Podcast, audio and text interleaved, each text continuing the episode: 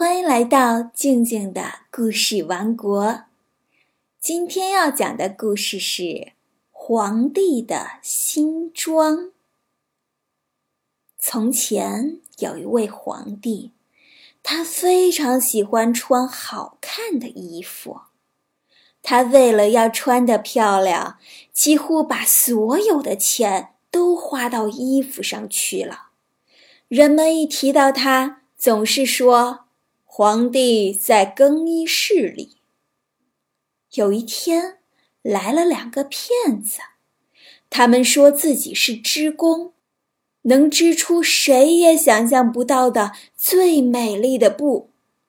这种布啊，不仅色彩和图案非常好看，而且用它缝出来的衣服还有一种奇异的功能。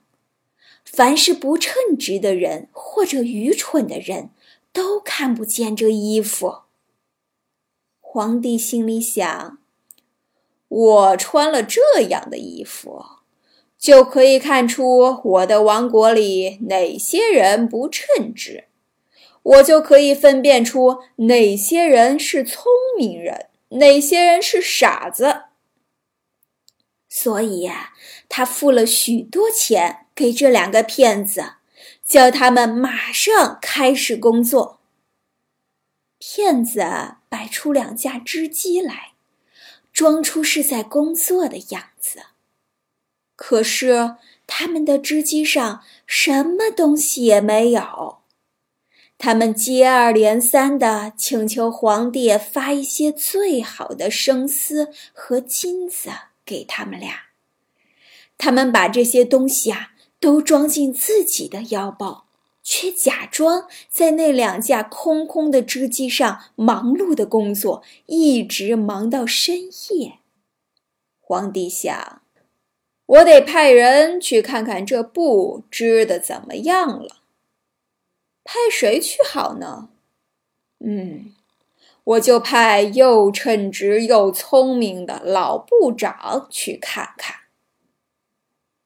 这位善良的老部长到了那两个骗子的工作间，看到他俩正在空空的织机上忙忙碌碌的工作着。这是怎么一回事儿？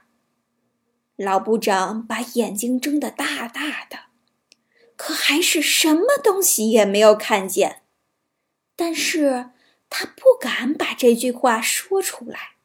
他想。难道我是一个愚蠢的人吗？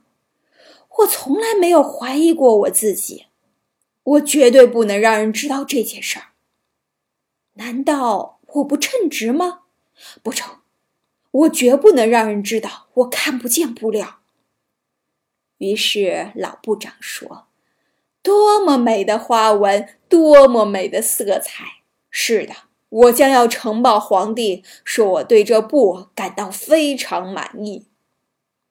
两个织工一起说：“嗯，我们听到您的话，真高兴。”他们把这些稀有的色彩和花纹描述了一番，还加上许多名词儿。这位老大臣注意的听着，以便回到皇帝那里可以照样背出来。事实上，他也这样办了。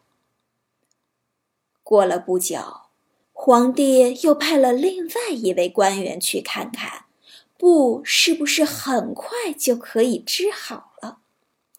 他的运气并不比头一位大臣好。他看了又看，但是那两架空空的织机上什么也没有，他什么东西也看不出来。两个骗子问：“您看这段布美不美？”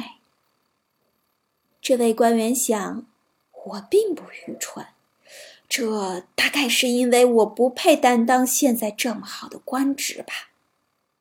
但是我绝对不能让人看出来。”因此，他就把他完全没看见的布称赞了一番，同时对他们说。他非常喜欢这些美丽的颜色和巧妙的花纹。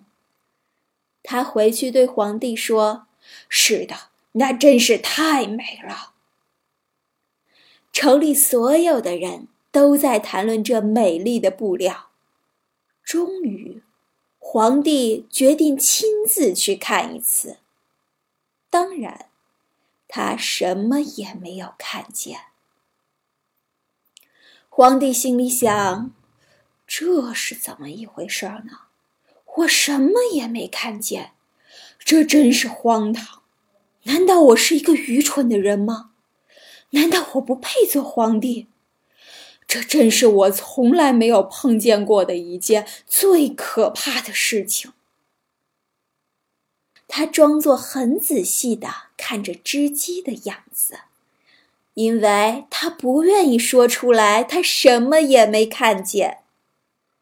跟他来的官员们也仔细的看了又看，可是他们也没有看出更多的东西来。不过，他们也照着皇帝的话说：“啊，真是美极了。”他们建议皇帝用这种新奇的、美丽的布料做成衣服，穿上这衣服，亲自去参加快要举行的游行大典。皇帝欣然同意了。用这块大家都看不见的布做成衣服，那岂不是一件大家都看不见的衣服？皇帝会穿着这件看不见的衣服参加游行大典吗？游行大典上会发生什么事情呢？今天的故事就到这里。皇帝的新装下半段，静静姐姐明天继续给你讲。还记得曹冲称象的故事吗？大象那么大。曹冲是怎么称的呢？来听听小听众怎么说。第一步，把大象赶上去，在有水的地方画一条线。第二步，把大象赶下来，放石头。第三步，称石头。说的真好，你也知道这个方法吗？今天就到这里，欢迎关注微信公众号“静静的故事王国”，听静静姐姐讲故事。